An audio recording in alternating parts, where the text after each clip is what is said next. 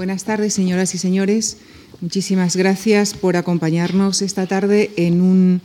en una nueva sesión de uno de nuestros eh, seminarios de filosofía y en este caso eh, con la participación del profesor Jacobo Muñoz. Estos seminarios, eh, como ustedes saben, se desarrollan en dos partes. La primera es la conferencia de esta tarde y mañana se desarrollará la segunda parte, una sesión cerrada en la que Jacobo Muñoz debatirá con especialistas invitados el tema de este seminario. Doctor en Filosofía y Letras por la Universidad de Barcelona, Jacobo Muñoz es actualmente catedrático en la Universidad Complutense de Madrid. Entre sus numerosos libros destacan Lecturas de Filosofía Contemporánea, Figuras del Desasosiego Moderno, Encrucijadas Filosóficas de nuestro tiempo y Filosofía de la Historia, Origen y Desarrollo de la Conciencia Histórica, publicado este último el año pasado. Es autor además de capítulos de libros colectivos y ha desarrollado asimismo una extensa labor como editor y traductor de pensadores como Kant, Nietzsche y Heidegger, entre, entre otros. Es colaborador habitual como crítico de filosofía y ensayo del suplemento El Cultural del periódico El Mundo y antes lo fue del suplemento cultural del periódico ABC. Es miembro um, del Consejo Asesor de la Revista de Filosofía de la Universidad Complutense. Señoras y señores, les dejo con Jacobo Muñoz, quien en este seminario se cuestiona si realmente vivimos en una sociedad posmoral y nos propone que en este mundo más o menos globalizado en el que vivimos reflexionemos sobre la vigencia de los contenidos normativos de la modernidad. Muchas gracias. Bueno, pues quisiera comenzar agradeciendo desde luego, en primer lugar, esta presentación sumamente generosa y, mm, por supuesto, también y sobre todo a la Fundación Juan Marc y a su director, mi admirado amigo Javier Gomá, su amable invitación a participar en sus seminarios de filosofía. Por otra parte, antes de entrar en materia, quisiera también detenerme un momento en el título y sobre todo en el sentido, el objetivo de mi intervención de esta tarde, que tiene como objeto plantear problemas, plantear problemas, problemas vivos en medio de una crisis global que parece ser o parece haberse convertido ya en una forma de vida más que en algo pasajero o excepcional, plantear pues preguntas y no dar respuestas últimas. Bien, es evidente que la expresión época posmoral o cultura o mundo posmorales, como también podríamos decir, es confusa, incluso contradictoria, sencillamente porque en toda sociedad y toda época rigen, como es obvio, como saben ustedes perfectamente, unas pautas de acción, unos ideales, unos fines, unas preferencias, o unos valores, como suele decirse desde que la filosofía, y concretamente la ética, tomó este concepto de la producción teórica de los economistas clásicos.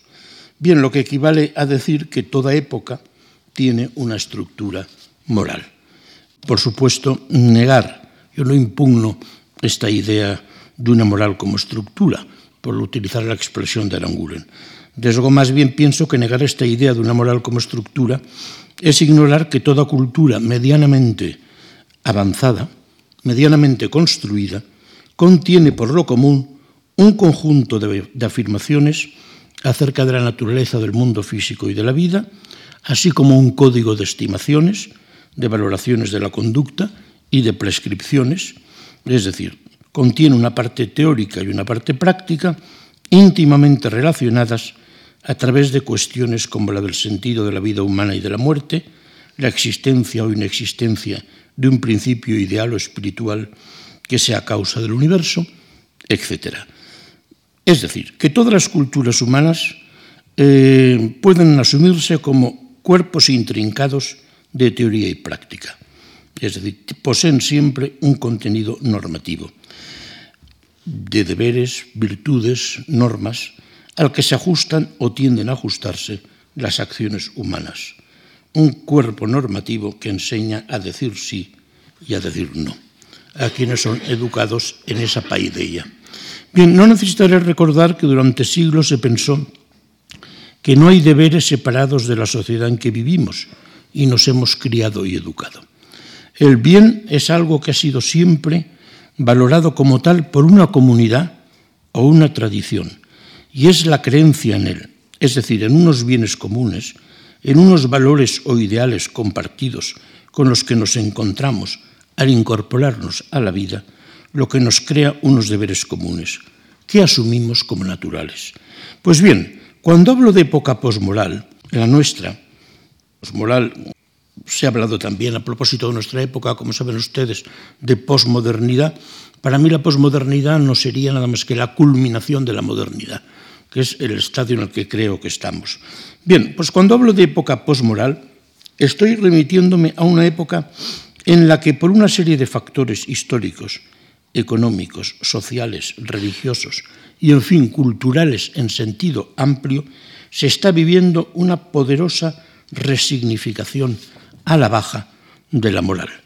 entendida como un ethos común integrado e integrador. Nuestras democracias, se dice a menudo, adolecen de una grave falta de base moral. O se dice, se está viviendo un impresionante proceso de fragmentación y en la práctica un vaciamiento de lo que tradicionalmente se estudió como moral, se entendió como moral. Este vaciamiento sería lo que Aranguren llamó en su día desmoralización. Pues bien, las cuestiones morales, como ya enseñó Ortega, siempre surgen y se plantean cuando las normas morales de comportamiento dejan de ser obvias e indiscutibles en la vida de una sociedad. Y eso es lo que creo que es mm, nuestro caso. Bien, se han señalado muchos rasgos posibles de este carácter posmoral de la cultura eh, que algunos llaman posmoderna. Una primera lista provisional debería incluir cuanto menos las siguientes. Fragmentación, ya señalada por Nietzsche, con sus afirmaciones bien conocidas, según las cuales el centro está en todas partes, si no hay ningún centro privilegiado, o la vida no vive ya en el todo.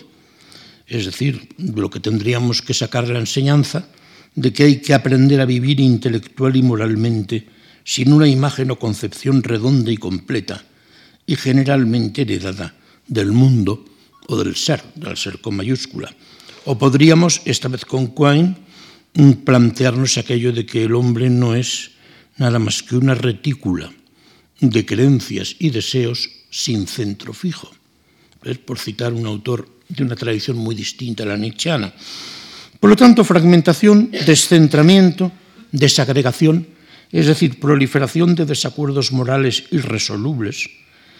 a consecuencia de la inexistencia de criterios morales objetivos, y cuando digo objetivos quiero decir universalmente válidos o vinculantes.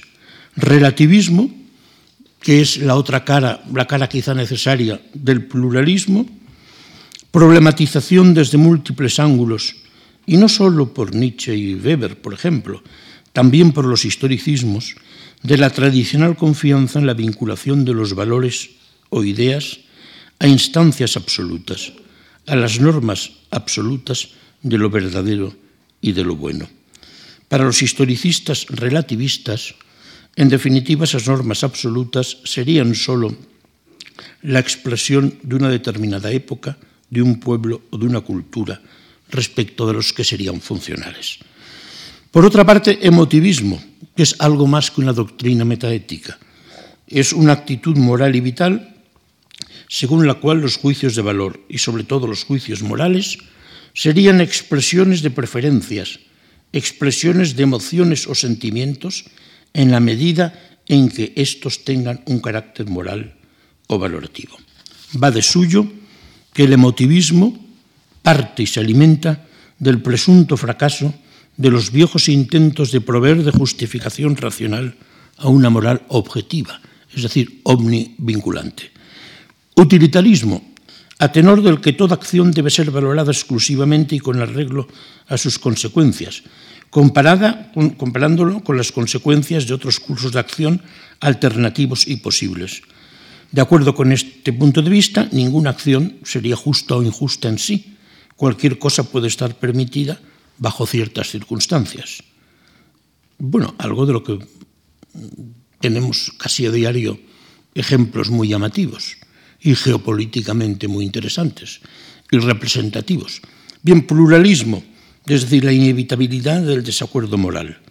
aunque este, este coexista con la posibilidad de encontrar en el terreno de los hechos procedimientos para eliminar o por lo menos neutralizar ese desacuerdo. Decisionismo ético. Claro, como el conflicto entre valores rivales no puede ser racionalmente resuelto, es decir, no puede ser resuelto de forma universalmente vinculante, pues no hay más remedio que elegir, que decidir. Bien, Max Weber teorizó esta cuestión de modo magistral, me remito a él, es decir, a la tesis de que los valores son creaciones humanas, creados por decisiones humanas. Weber partió evidentemente de Nietzsche. Los valores descansan en una elección. El existencialismo llevó esta temática de las, de las decisiones límite hasta el virtuosismo, es decir, elecciones cuya justificación sería puramente subjetiva. Y, en fin, por tanto, subjetivismo, que obliga a plantearse o a dilucidar el problema del sujeto de esa moral, de esa moral como estructura. Esto es que obliga a plantearse quién es ese sujeto. ¿Quién es ese, el sujeto de esta moral o posmoral? El individuo racional y autónomo de la ilustración individualista, liberal, que es un átomo social capaz de decidir por recurso exclusivo a sí mismo, de acuerdo con esta idea atomista del individuo, un yo desencarnado, o el sistema, la polis, que convierte el consensus comunitario en criterio de moralidad. Bien, la polémica, como saben ustedes, entre individualismo y comunitarismo ha sido larga e intensa, sumamente interesante, desde luego, y en cierto modo hoy todavía vigente. El individualismo mmm, propugnará como lo primero, lo esencial, el átomo social, es decir, de acuerdo con este individualismo, la sociedad no existe, solo existen individuos, y he preferido expresarlo con palabras de una política eh, muy conocida, en su momento muy debatida, la señora Thatcher, y la sociedad no sería otra cosa que el resultado de pactos entre tales átomos. Desde esta perspectiva, lo importante aquí sería pues la esfera no política en la que los individuos persiguen su interés particular una esfera de la que se supone que tiene un carácter de todos modos integrador. El comunitarismo, para el comunitarismo, propio de la tradición republicana, lo primero, lo decisivo, en cuanto a la conformación del sujeto, es, claro, la estructura social, la tradición. La integración del todo social y la plenitud del individuo no proceden, desde esta perspectiva comunitarista, de la esfera mercantil, sino del espacio político mismo. Bueno, saben ustedes muy bien que hace siglos que soplan poderosos vientos de individualismo, tanto que incluso algunos hablan ya de hiperindividualismo. Con todo, siguen habiendo quienes consideran que la sociedad no consiste en individuos que se unen mediante pactos, sino que expresa la suma de relaciones y condiciones en las que los individuos se encuentran recíprocamente situados. Es decir, que de alguna forma lo esencial serían, desde esta otra perspectiva, las relaciones sociales que se expresan en cada caso, incumbiendo las leyes e instituciones sabias, conducir a los ciudadanos a la virtud, a la disposición para el bien común. Bueno, tras esta brevísima introducción, en la que ya las piezas están dispuestas sobre el tablero, voy a invitar a ustedes a un viaje eh, antes de entrar, eh, digamos, en el presente, más a fondo en el presente y su presunta condición posmoral, posmoral, voy a invitar a ustedes a un viaje al paraíso, es decir, a una época realmente moral, se supone, porque hubo una época, según nuestra tradición, que es una tradición de muchos siglos, milenios ya, hubo una época en la que, naturalmente, lo que voy a exponer es una idealización. Pero es una idealización que se ha revelado como muy resistente en todas nuestras historias y en la memoria misma de nuestra cultura, la genealogía de nuestra cultura. Hubo una época en la que en el marco de un esquema fundamentalmente teleológico, esto es, atento a los fines superiores del hombre y de la vida, se distinguía nítidamente entre el hombre tal y como es y el hombre tal y como podría ser de realizarse su naturaleza esencial, incumbiendo la ética, a la filosofía práctica, la tarea de hacer a los hombres capaces de comprender cómo podría pasarse de un estado a otro, lo que obviamente presuponía una determinada interpretación de posibilidad y acto de la esencia del hombre como animal racional y sobre todo del telos humano, de la finalidad de lo humano. Como presuponía también unos preceptos llamados a ordenar las diversas virtudes y a prohibir sus vicios contrarios, y cuya tarea, la de estos preceptos, sería la de instruirnos acerca de cómo pasar de la potencia al acto, de cómo realizar nuestra verdadera naturaleza y alcanzar nuestro verdadero fin. Oponerse a ella, a sus preceptos, pues sería fracasar en la consecución del bien máximamente apetecible, de la felicidad racional, un bien que como especie estaríamos intrínsecamente llamados a, a perseguir. Nuestro deseo, nuestros deseos y emociones tendrían a su vez lógicamente que ser ordenados por la observancia de estos preceptos, el cultivo de los hábitos y, naturalmente el cultivo, de ahí el sentido de la paideia clásica, de los hábitos de acción prescritos por la filosofía práctica, incumbiendo la razón la tarea de instruirnos en ambas cosas, es decir, en nuestro verdadero fin, en cuál podría ser este y en cómo alcanzarlo. De acuerdo con un triple esquema, la naturaleza humana tal y como es, en estado, digamos, ineducado, la, estado de naturaleza, la sentida necesidad de su transformación, es decir, gracias al aprendizaje y uso de la razón práctica, y la visión de la naturaleza humana tal como podría ser de realizar su telos. Bien, este fue el ideal nunca mm, mejor usada la palabra clásico, el ideal clásico de la vida buena, del bien vivir, como bien hacer. El vivir es al bien vivir lo que el llegar a ser al ser. Esta paideia entraña un ideal de felicidad, realizable solo en la polis, donde el ciudadano consigue un equilibrio entre sus metas y objetivos privados y los fines o bienes públicos. Naturalmente que este enfoque descansa en una gran ecuación, una ecuación entre virtud, felicidad y libertad, o si prefieren ustedes, entre bien privado y bien público, lo que equivale a hablar del primado del buen actuar del individuo en sociedad, un individuo al que sí y a la vez le va bien, es decir, un ciudadano encrático, que quiere decir un ciudadano que anhela el equilibrio y el autodominio en una búsqueda reflexiva, como acabamos de ver, de un bien privado que está en armonía con el bien común. Naturalmente, esta ecuación es una ecuación entre ética y política, mm, entre filosofía práctica y ética, una ética sustancial, sustancial, de acuerdo con el cual solo el bueno es verdaderamente feliz. El bueno, que es a la vez el que ha sido capaz de automoldearse de serenarse, como decía Epicuro, de moldearse, de dominar la propia naturaleza. Bueno, esto sería la famosa tangente ática, anterior a la escisión entre ser político en lo público y ser moral en lo privado. Eh, una integración social mm, que, mm, asumible como un íntimo entrelazamiento de los órdenes ético, estético y jurídico una última mm, conexión profunda, una íntima conexión entre los preceptos de la moral, de la facticidad de la naturaleza humana y el humus concreto de la vida. ¿Dónde buscar este humus concreto de la vida? Pues en las comunidades en las que los individuos se integran con beneficio mutuo, en las que el ser humano encuentra su identidad. Un ser humano automoldeado y dueño de sí, de acuerdo con toda la mecánica de esa paideia. Bien, naturalmente que aquí estaríamos ante un fuerte nivel de integración social, una, una moral como un ethos realmente compartido, del que se derivaría la solidaridad orgánica, una cohesión civilizatoria interna muy potente, etcétera, etcétera. Bueno, todos esos preceptos fueron después en Edad Media interpretados como expresiones de una ley ordenada por Dios. Bien, pues tras este viaje a un pasado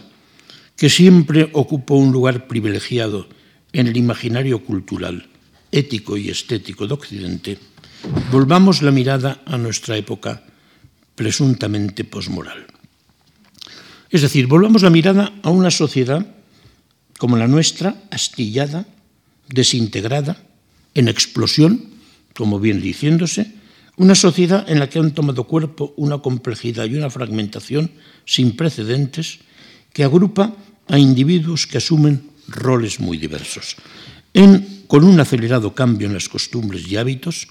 que pone a cuantos se ven forzados a vivirla frente a la dolorosa experiencia de que todo lo sólido se desvanece en el aire, que exige una adaptación constante a nuevas tecnologías, una sociedad de intensa movilidad social y geográfica, con grupos de muy diversa procedencia y diferentes pautas culturales que conviven, si es que puede decirse que conviven. Una sociedad en la que la desintegración social y la desintegración cultural son cada día más evidentes. Como, tal desintegración cultural, los filósofos muchas veces hablan de ruptura de la unidad de la razón. Entendamos como tal la diferenciación de las esferas valorativa, cognitiva y estético-expresiva, que en su día constituyeron una unidad cultural metafísica, la unidad de lo bueno, lo verdadero y lo bello, unidad evidentemente rota, y que ha dejado paso pues, a una pluralidad de estilos de vida, de doctrinas, de cosmovisiones, de culturas que pueden entrar o que entran en conflicto. Bien, pues si volvemos eh, la mirada, nos detenemos, nos detenemos desde luego en este mundo, en este mundo, también tendríamos, en este mundo que es el nuestro, también tendríamos que hablar naturalmente del consumo, del tan traído y llevado consumo, que adopta modalidades cada vez más sofisticadas y genera y difunde nuevos, nuevas figuras de culto, eso que se ha llamado hedonismo de masas, delegación de la función legitimatoria de las normas y de la formación de la voluntad al derecho, a la política y a los medios de comunicación de masas, delegación también de la configuración de virtudes, entendidas ya casi como destrezas, y en la muy escasa medida en que aún puede interesar tal empeño que siempre exigió para su efectivo cumplimiento, cumplimiento una clase específica de ser humano y una clase de estructura social orientadas a la excelencia, eh, a la delegación a las distintas comunidades, grupos y tribus urbanas, lejos pues del supuesto, aunque no improblemático, primado de una voluntad racional que se quiere por su propia naturaleza universal. Y en otro orden de cosas, división del mundo social contemporáneo, mm, por una parte un dominio organizativo creciente, casi omniabarcante ya, en el que los fines se consideran como algo dado y no susceptible de escrutinio racional, y prima ante todo el ideal o la exigencia de eficacia, es decir, de pericia managerial burocrática y por otra un ámbito dominio de lo personal donde encuentra su último refugio lo moral, en declive. Esto es, la estipulación de fines para la vida propia y por tanto el juicio y el debate sobre los valores, pero a conciencia de que todo ello carece de resolución racional, es decir, vinculante posible. Este es el ámbito de lo arbitrario, ese lugar altamente pluralizado. En cualquier caso, los rasgos de esta época eh, nuestra adjetivable como posmoral que justificarían tal caracterización de la misma, pues no son desde luego pocos, ya he ido desgranando algunos, pero, en fin, de, dejemos a, a, un crítico de la cultura tan esencial como, démosle la razón que tiene, ¿no? a un crítico de la cultura tan relevante como Georg Steiner, cuando escribe que la nuestra es una época de transición mucho más rápida, mucho más difícil de interpretar, él dice, de descifrar que ninguna otra de las hasta ahora conocidas. Bien, continuemos pues citando rasgos. La reducción creciente de lo moral a derecho y política, como resultado de la absorción de las tareas antaño asignadas a la razón moral por parte de la razón política y la razón jurídica, es decir, positivismo jurídico. La percepción no menos creciente de las preguntas acerca de la vida buena para el hombre o sobre los fines de la vida humana como sistemática y radicalmente no planteables en el espacio político, o lo que es igual, desde el punto de vista público y en su territorio. La preocupación por los fines, y por los fines, por los móviles, actitudes y virtudes, así como por la vida buena, digna del hombre, ha dejado paso a una preocupación exclusiva por las normas correctas y la justicia distributivo meritocrática, atenta a la distribución de recompensas, no necesariamente materiales, según los méritos acreditados de los individuos, en términos actuales, según su contribución al producto social global. Continuemos. Cesión igualmente creciente de la elaboración de modelos de autorrealización a la literatura, la estética y la cultura del espectáculo, y de las ofertas de felicidad a la religión en algunos casos, y sobre todo al arte y a las nuevas tecnologías. tecnologías eh, ámbito en el que puede, según se dice, comerse la carta, en el que se supone que cada uno puede escoger su forma de vida, una entre muchas, no racionalmente jerarquizables, y en el que, en definitiva, lo que está en juego son pasiones, sentimientos, emociones o intereses todos igualmente eh, lícitos mientras no contravengan la legalidad vigente, como corresponde al positivismo jurídico al que me refería antes. Bien, el ámbito, en fin, en el que este yo emotivo, esa última encarnación del sujeto moral y racional autónomo de los ilustrados, ejerce su reinado, libre del elemento de obligatoriedad e incluso de violencia de las costumbres tradicionales. Un yo, ese yo que somos cada uno de nosotros, que administra su soberanía al margen o más allá de los límites tradicionales que una identidad social y un proyecto de vida humana ordenado a un fin dado le proporcionaban ayer, como si las cuestiones morales no surgieran en el contexto de las relaciones sociales. Un yo cuyos principios o fidelidades valorativas, sean los que fueren, se construyen, como antes sugerí, en cuanto y como expresiones de actitudes, preferencias y elecciones que en sí mismas no están gobernadas por criterio, principio o valor objetivo alguno, puesto que son subyacentes y anteriores a toda fidelidad a criterios, principios o valores de ese tipo. Se ha sugerido que este yo emotivo, es el yo autoexpresivo propio del individualismo narcisista, dominante en las actuales sociedades de hiperconsumo, caracterizadas por la producción de necesidades constantemente renovadas. Un yo que busca el sentido en el cultivo de la propia interioridad, en el autoexamen continuo de los sentimientos, en la búsqueda de sensaciones fuertes y en la transparencia emotiva consigo mismo. Un yo, en fin, que cree posible alcanzar la felicidad configurada en términos psicológicos como bienestar personal, crecimiento interior, calidad de vida, autoestima, autoestima y, en fin, esfuerzo por alcanzar una identidad expresiva. Todo ello potenciado por una serie de tecnologías del yo, expuestas en una serie interminable de libros de autoayuda que inundan las librerías, ¿eh? o terapias existenciales presuntamente nuevas. Bien, pero este yo no agota el ámbito de la subjetividad en este mundo caracterizado por algunos como posmoral, porque no menos característico del mismo es el auge y predominio del homo economicus, del hombre elevado o rebajado a la condición de egoísta racional, un ser que trata de maximizar sus utilidades o beneficios y convierte eso en su verdadero objetivo,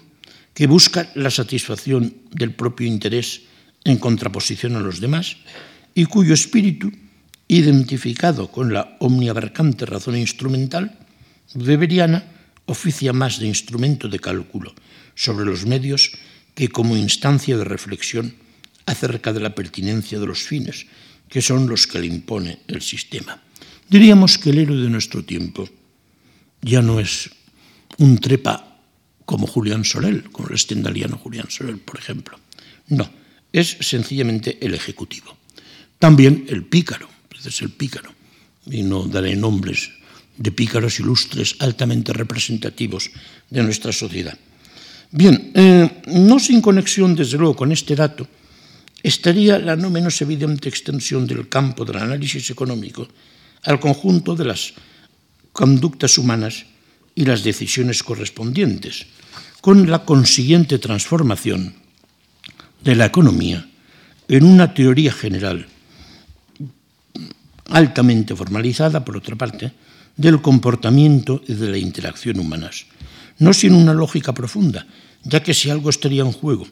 en esa interacción son problemas de asignación de recursos y de opciones en el marco de una situación de escasez caracterizada por el enfrentamiento de objetivos alternativos.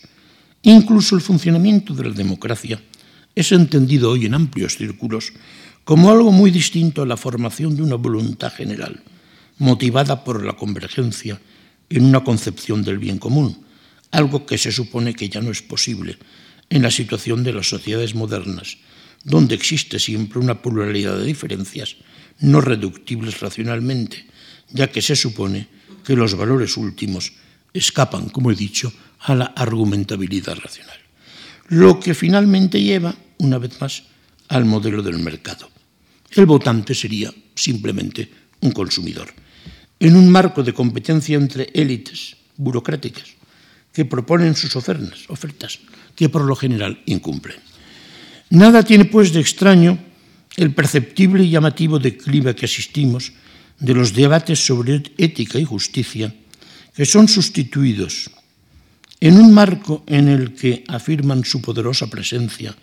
afirma su poderosa presencia, un abismo infranqueable entre los avatares del bien privado de los individuos y los problemas éticos sociales de la polis, es decir, entre el interés universal y los intereses particulares, son debates que pasan a ser sustituidos, he dicho, por consideraciones estrictamente económicas relativas al mercado y sus oscilaciones. Es decir, una evidente subordinación de la política a la economía, al mercado financiero, por ejemplo, y sus leyes, lo que oscurece la responsabilidad moral de los actores sociales. Se diría que el gran actor social es una especie de deus absconditus jansenista, absolutamente desconocido y omnipresente a la vez. Bien, pero esta exclusión de las cuestiones éticas relativas a la vida buena, del orden del día, eh, va de la mano de, una no menos significativo, de un no menos significativo escepticismo en materia de valores. Ya Nietzsche introdujo poderosamente, con una gran influencia, eh, una influencia desde luego determinante, de lo que vendría después, la, eh, la problemática del nihilismo. Nietzsche entendía como nihilismo la desvalorización de todos los valores supremos. Esto ha sido entendido en ocasiones como un vacío de valores. Nuestra sociedad dominaría un vacío de valores que, mm, y eso sería el nihilismo. Sin embargo, no es así. No, puede serlo así, porque una sociedad eh, es mm, mm, eso que yo llamaba antes siguiendo a Aranguren, la moral como estructura, es también la existencia inviscerada en el propio tejido social de los valores. El problema de nuestro tiempo no es un implausible vacío de valores, sino una proliferación de valores contrapuestos, que aspiran todos a igual legitimidad, es decir, lo que Weber llamaba, eh, con frase feliz, un nuevo politeísmo. Bien, todas estas patologías, incluida la virulencia mm, y la violencia simbólicas, y no tan simbólicas de nuestro cada día, todas estas patologías civilizatorias han sido roturadas en profundidad por el pensamiento crítico, cultivador en algunos casos de una crítica que podríamos llamar total. Un pensamiento crítico puesto en marcha en las últimas décadas del XIX y hasta nuestros días, en realidad por lo que son los grandes intérpretes de la cultura social del siglo XX, de Marx a Freud, de Tocqueville a Weber, de la Escuela de Frankfurt a Michel Foucault, por no citar nada más que cumbres. Un pensamiento más volcado a minar los fundamentos de la modernidad que a recomponerle un sentido. Tarea que, sin embargo, han asumido otros autores más inclinados a valorar positivamente la sustancia normativa de esta misma modernidad, identificada con el legado ilustrado y sobre todo con esa ética mínima que constituirían o que podrían constituir los derechos del hombre y, por supuesto, la libertad individual, los principios e instituciones del Estado social y democrático de derecho, es decir, una ética cuyas potencialidades convendrán ustedes conmigo en que distan mucho de estar plenamente desarrolladas. Desde este ángulo, incluso la propia tradición crítica sería deudora de la progresiva constitución al hilo del desarrollo de las modernas sociedades abiertas, de un sujeto capaz de distanciarse de su contexto natural y de decidir sobre las propias tradiciones y de dotarse de una identidad electiva, bien distinta de las viejas y férreas identidades prescriptivas propias de las antiguas sociedades cerradas y de las influencias sociales que más o menos contingentemente las habrían tradicionalmente configurado. Sin este sujeto moderno, mayor de edad en el sentido kantiano, reflexivo y deliberativo, constituido como agente social que ha adquirido cierta autonomía, cierta independencia de acción y cierta identidad como tal sujeto, y que en virtud de todo ello aparece como un centro de anudamiento en las interacciones sociales. Sin este sujeto, difícilmente habría podido desarrollarse un pensamiento genuinamente crítico como el que tenemos a nuestras espaldas y al que muchos deben el aprendizaje de su propia lucidez personal y social. No hay crítica sin distanciamiento y problematización. No hay autocrítica sin capacidad de autoobjetivación. Eh, creo que esto pues es una especie de ABC en cualquier caso. Bien, importaría tener también en cuenta que la creciente banalización de los códigos culturales, algo que comienza ya a ser agobiante, cometerán ustedes conmigo, y en general los fenómenos deudores de esa combinación perversa entre masificación e individualismo extremo a que asistimos resultan inseparables de dos hechos de decisiva importancia histórica y civilizatoria, obviamente no negativos, a cuya emergencia nos ha sido dado asistir. El primero remite a la todavía reciente universalización de la enseñanza, gracias a, que podido, a la que ha podido ponerse al alcance de la mayoría ese lugar privilegiado, el viejo sistema educativo, en el que la civilización transmitía su herencia y que ha estallado pulverizando cualquier clase de jerarquía preexistente. Es una de las primeras experiencias que hace cualquier docente que se incorpora al sistema. ¿eh? Que las viejas jerarquías han sido pulverizadas. Bien, el segundo, pues remite a la caída de barreras que hasta hace relativamente poco mantuvieron alejada a una buena parte de los seres humanos de la praxis del deseo y del consumo, pero que a la vez ha permitido el paso del protagonismo de las élites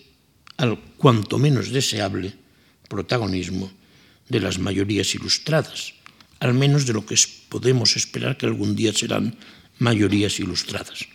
Convendría no olvidar tampoco que la tan lamentada ruptura de la unidad sustancial de la razón, esa, esa, fragmentación, esa diferenciación de los órdenes del conocimiento, de la moral y del arte, de la estética, mm, que se han dotado cada uno de ellos de una dinámica propia, han dado lugar a fenómenos tan positivos como el desarrollo de una dinámica propia de las diferentes ciencias y de su autorreflexión, el reconocimiento de unos fundamentos universales del derecho y de la moral, del tipo, por ejemplo, de unos derechos humanos inalienables, universales, que han tomado cuerpo a sí mismo todo lo incompletamente que se quiera en las instituciones del Estado social y democrático de derecho, y la productividad y fuerza creativa de expresiones estéticas fundamentales de, un, de, unas, de, una subjetividad, de una subjetividad, digamos, relativamente liberada. Bien, pensemos en las obras de arte de vanguardia, en la crítica estética eh, y en general en la capacidad de innovación y variación perceptibles en nuestra sociedad cultural. Por lo tanto, yo creo que podría, ya ven ustedes que en definitiva lo que estoy es trazando un mapa de, en fin, de contradicciones. Es decir, estoy remitiendo por debajo de mi discurso a la tesis de la condición profundamente ambigua de la modernidad. Por un lado, emancipatoria y creadora, por otro lado, de nuevas sujeciones. Bien, así pues, frente a quienes subrayan los rasgos negativos del actual estadio civilizatorio, a los cultivadores de la crítica total, que insisten en el descentramiento, en la errancia, en la tesis de que la vida ya no vive en el todo, en la falta de hogar, en la fragmentación del sujeto, desde aquello que ya decía Hölderlin, ya no hay hombres, solo profesiones, y que recogería Musil, por ejemplo, en El hombre sin atributos. El fin de los grandes relatos dadores de sentido, la ruptura de la cultura como un todo. Ciertamente, Wittgenstein, con acento mm, eh, melancólico, dejó una, formulación perfecta de ese sistema que se ha roto. Hablaba, a, Wittgenstein habla, refiriéndose al pasado, claro, de una retícula armoniosa capaz de atribuir, eh, capaz de atribuir a cada uno de sus miembros un puesto en el cual poder trabajar en el espíritu del todo, de modo que su fuerza pueda justamente medirse con el resultado del espíritu del todo. Bien, el dominio de conflictos irresolubles entre razón y realidad, capital, trabajo, finitud, infinitud, el nihilismo, visto más bien ahora desde la perspectiva también nietzscheana del avance del desierto, el desierto avanza, el dominio creciente de la razón instrumental, extendida a todos los dominios de la vida, lo que Habermas ha llamado la colonización de los mundos de vida. Frente a esto, yo creo que también podría defenderse lo siguiente. Podría defenderse que no toda voluntad de verdad es necesariamente voluntad de poder, que no todo diálogo es violencia simbólica, que no toda discusión orientada a la búsqueda de la verdad, aunque sea de la verdad consensuada, es terror, ni toda conciencia moral es un reflejo de un poder o una violencia interiorizados, ni todo hombre que se busca y se cree autónomo, es decir, capaz de autodeterminación racional, es necesariamente una ficción o un mecanismo de autorreproducción o un fruto del patriarcalismo. Habría pues que radicalizar de alguna forma el proyecto moderno y sus ideas fuerza, constitutivas tal vez de una ética mínima pero universalizable.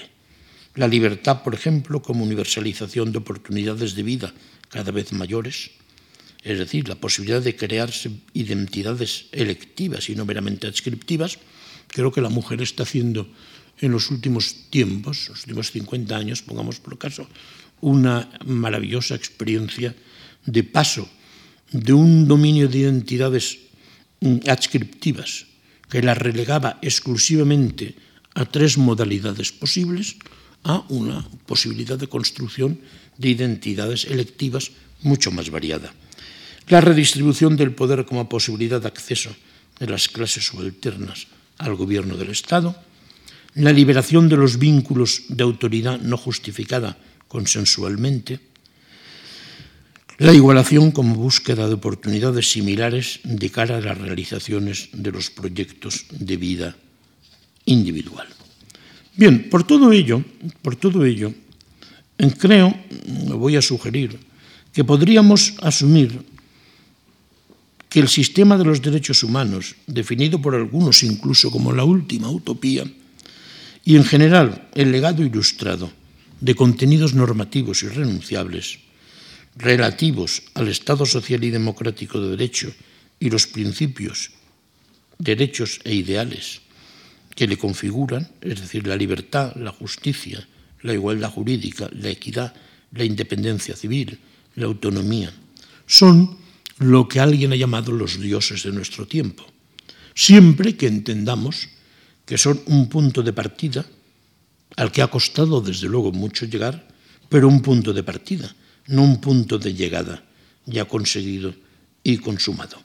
Me temo que ese horizonte queda todavía muy lejos. E, en cualquier caso, mm, este sistema podría oficiar, tal vez, como una ética mínima, una ética civil positiva,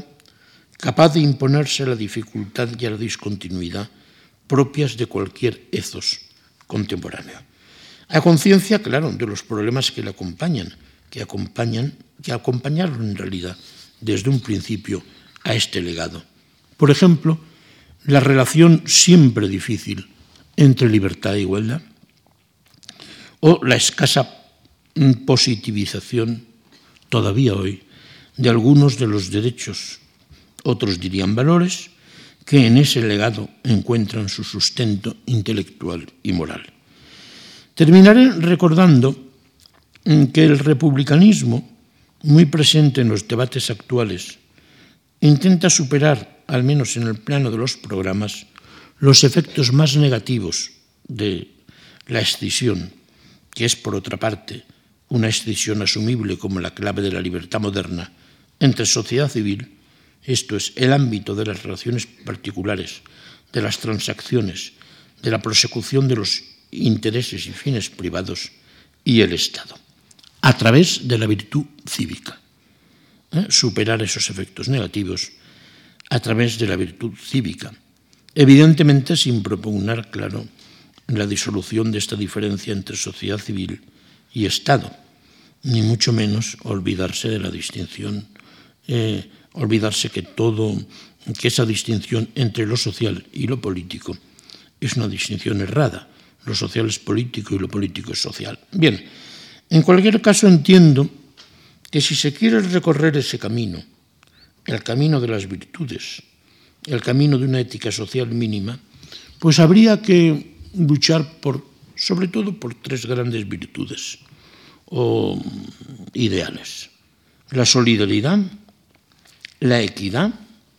y, desde luego, la austeridad. Bien, termino ya señalando, recordando a ustedes, recordándonos todos, lo difícil que está resultando cumplir el sueño rusoniano de un sistema en el que puedan coexistir fructíferamente el beneficio y la justicia. Bueno, muchas gracias.